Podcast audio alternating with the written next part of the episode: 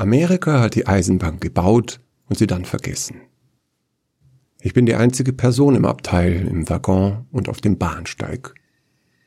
Gras wächst hier kniehoch aus den Ritzen zwischen den Brettern, das Dach des Bahnhofs ist eingestürzt. Ein einziges Fenster ist nicht zerschlagen, daran heftet ein Zettel. Das Papier ist vergilbt, die Tinte verlaufen, doch ich kann entziffern, dass der Zug hier zweimal täglich hält. Ich habe zwölf Stunden Zeit für das Interview. Schwarze Wolken ziehen über den Himmel, die Erde ist verschorft vor Durst. Doch es fallen nur einzelne fette Tropfen wie zum Hohn. Das Wetter übergeht diesen Ort genau wie es die Zeit getan hat. Dieses Interview ist mein dritter Auftrag, seit ich in die Staaten gekommen bin. Der Chefredakteur verkündet gerne, dass ich nur in der Probezeit bin. Spesen abzurechnen ist nur echten Journalisten gestattet. Dina Manfredini soll ich interviewen, weil sie alt ist.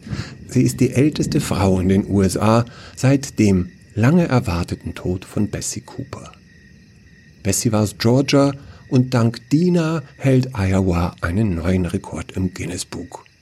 Sie steht somit in einer Reihe mit Ben Fick, Anthony Lennox und Hunter Nearman, die 40 Stunden am Stück Mario Karts gespielt haben, und mit Joy Bleeker, die in einer Minute 13 verschiedene Tricks vorgeführt hat.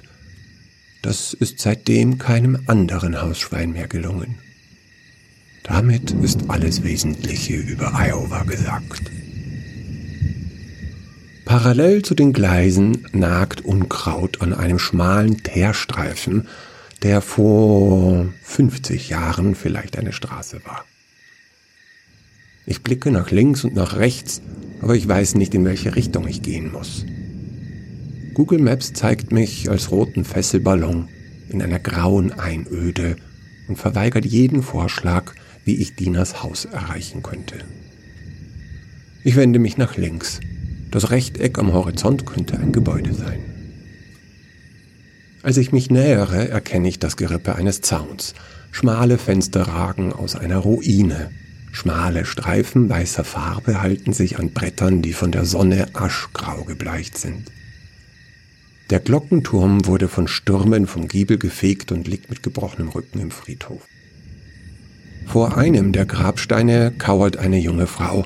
Ich stelle mir vor, sie ist in ein Gebet vertieft. Erleichtert möchte ich einen Gruß rufen, mein Arm ist schon erhoben, als sich die Gestalt bewegt und mich aus tiefen Augen anstarrt, als hätte sie mich gerochen, wie ein Jagdhund das Kaninchen. Ich beschleunige meine Schritte die Straße hinab und wage nicht zurückzublicken. Was mich mehr bedrückt, kann ich nicht sagen. Sind es die Sturmwolken oder der Blick, der sich in meine Schultern bohrt? Vor dem Haus der ältesten Frau der Vereinigten Staaten von Amerika ist ein Gemüsebeet, dem man ansieht, dass es jeden Tag gepflegt wird. Salatköpfe trotzen dem Staub, die Karotten stehen in Reih und Glied und das Grün der Bohnen, die sich an ihre Stangen klammern, strahlt wie eine Werbung für die Halsstarrigkeit des Lebens auch der größten Einsamkeit zu trotzen. Dina Manfredini ist 115 Jahre alt und steckt im kleinsten Erwachsenenkörper, den ich jemals gesehen habe. In der Mitte ist er verbogen wie ein Nagel, der sich auch von den heftigsten Hammerschlägen nicht in die Wand schlagen ließ. Sie kann mir nicht in die Augen blicken, als sie mich an der Tür begrüßt. Doch der Stimme hört man ihr Lächeln an, und sie gibt eine Wärme ab, die mich erst jetzt fühlen lässt, dass ich gefroren habe seit der Begegnung am Friedhof. Das Ticken der Standuhr strahlt genügend Verlässlichkeit aus und ich sinke mit einem Seufzen in die Polster der Couch. Dina serviert Tee und knallgelben Sandkuchen. Die Kuchengabeln klappern auf den Tellern. Da ist ein Zittern in jeder Bewegung, das sie nicht mehr unterdrücken kann. Ich stecke das Mikrofon auf mein Smartphone, während ich den honigsüßen Kuchen probiere, trinke einen Schluck Tee und beginne mein Interview. Ich sage also und sie sagt, bitte nennen Sie mich Diener, einfach Diener. Ich habe im Alter die Geduld für Höflichkeitsfloskeln verloren, das hält einen doch nur auf, oder? Jetzt im Sitzen sehe ich ihr Gesicht. Joch und Schläfenbeine zeichnen scharfe Kanten, die Augen liegen in ihren Höhlen verborgen. Es ist, als würde im Alter der Bauplan des Körpers offenbar, als könnte man unter der dünnen Haut den Schädel sehen. Ich versuche mich an einem lockeren Einstieg. Diener, wie konnten Sie dem Tod so lange ein Schnippchen schlagen? Und ärgere mich sofort über meine Geschmacklosigkeit. Doch Diener lässt sich nicht anmerken, wie ungeschickt sich dieser Journalist in Probezeit verhält. Was bringt Sie auf die Idee, dass der Tod ein Mann ist, Toni? Ihr Name war doch Toni. Ja, Toni, ähm, das sagt man doch so, oder?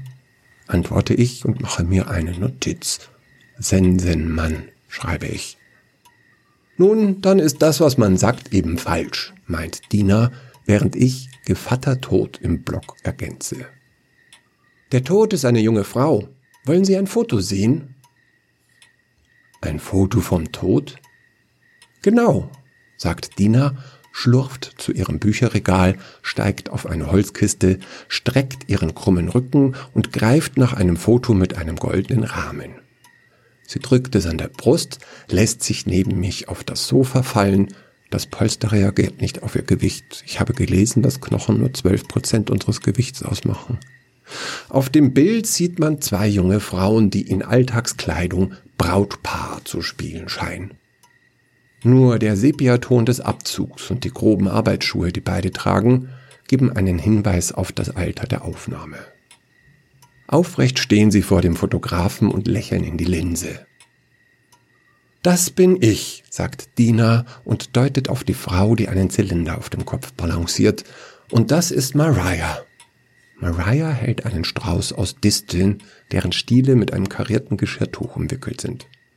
Das ist unsere Hochzeit, erklärt sie und nickt beständig.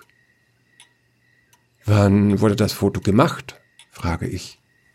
Das war am 29. Oktober 1929, unser Hochzeitstag, den wir aber nie gefeiert haben. In den Geschichtsbüchern wird das Datum als Black Thursday bezeichnet. Die Börse in New York ist während unserer Hochzeit geplatzt und die große Depression begann. Ein paar Monate später nur waren die meisten Banken in Iowa pleite und die meisten Arbeiter ohne Job. Sie haben 1929 eine Frau geheiratet? Das war doch gar nicht möglich. Es war nicht einfach. Die Wahrheit ist, dass wir uns am Sonntagabend in die menschenleere Kirche geschlichen haben. Getraut hat uns Irvin, der Sohn vom Reverend. Er hat auch das Foto gemacht. Aber für uns drei war die Hochzeit eine vollwertige Hochzeit. Wir brauchten nicht den Segen des Reverends oder der Gemeinde, sondern hm, das Wohlwollen Gottes. Aber war das nicht ein Riesenskandal vor hundert Jahren? Oh ja, Monatelang haben sich alle über uns das Maul zerrissen. Unsere Eltern haben sich furchtbar für uns geschämt. Das war sicher der Grund, warum Mariahs Vater sie totgeschlagen hat. Was? Wie bitte? Ich sagte, Mariahs Vater hat sie totgeschlagen, weil er sich so schämte. Das habe ich verstanden, aber das, das ist ja schrecklich, Dina. Oh ja, das war schrecklich. Ich habe danach dreimal versucht, mich umzubringen, aber immer überlebt. Der Schock lässt mich dreimal das Wort Selbstmord untereinander in den Blog schreiben, bis ich mich wieder gefangen habe. Dina blickt immer noch auf das Foto und fährt mit ihrer Geschichte fort. Meine Eltern haben mich dann gepackt und wir sind ans andere Ende von Iowa gezogen, obwohl ich schon volljährig war. Aber damals war ich nicht ganz bei Trost, müssen Sie wissen. Wir landeten in diesem kleinen Ort hier. Keiner kannte uns. Hm. Keiner lebt mehr hier, außer mir, weil sie mich nicht sterben lässt. Wer lässt sie nicht sterben, Dina? Mariah. Das soll heißen, Mariah wacht über sie, wie, wie ein Schutzengel. Schutzengel, das ist ja kindisch. Es gibt doch im Leben keine Schutzengel. Glauben Sie an Schutzengel? Ich? Nein, aber ich meine, glauben Sie an ein Leben nach dem Tod, Tino? Nein, nein, nein. Ich glaube nicht daran, dass es einen Himmel gibt. Und Sie, Dina? Da ist nichts. Wenn man tot ist, ist alles vorbei. Nichts bleibt. Alles wird vergessen. Ähm, dann, dann kann ja auch Mariah nichts gegen den Tod machen, oder? Sie macht nichts gegen den Tod. Um mich zu beschützen, ist sie der Tod geworden. Das war die einzige Möglichkeit, mir weiterhin ihre Liebe zu schenken. Ich schreibe in meinen Blog die Wörter Sensenfrau und Mutter tot. Das klingt nicht falsch. Doch ich kann diese Geschichte nicht so in der Redaktion abliefern. Die Menschen würden über Dina lachen. Sie sagt, Sie glauben mir nicht, aber die Beweise sind eindeutig. Sie haben doch sicher eine Zusammenfassung meiner Biografie gelesen. Ich bin zweimal mit dem Flugzeug abgestürzt und habe als einzige überlebt. Dieses Haus hier, das ist abgebrannt. Zweimal sogar. Ich habe drei Autos in Schrott verwandelt. Zweimal war meine Diagnose tödlicher Krebs und insgesamt habe ich zwei, nein, drei Gatten überlebt. Und der letzte war aber ein Schocker, wissen Sie. Es ist so. Keine Frage. Mariah lässt mich nicht gehen. Etwas an meinem Gesichtsausdruck verstört sie. Sie neigt sich zu mir und flüstert, Wissen Sie, bei meinem dritten Selbstmord habe ich eine Pistole verwendet. Quer durch den Kopf habe ich mir geschossen und trotzdem überlebt. Ich nehme mein Smartphone und beende die Aufnahme. Ich klappe den Notizblock zu. Dabei entfährt mir ein leises Stöhnen.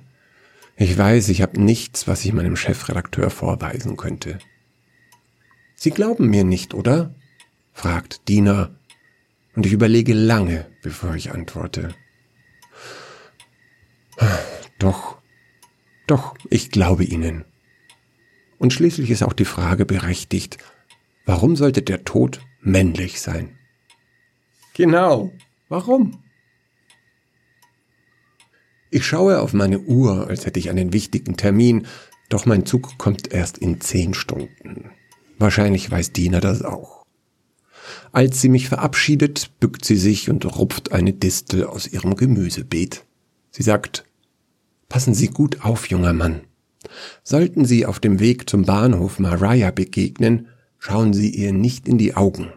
Sie ist in letzter Zeit sehr, sehr eifersüchtig geworden.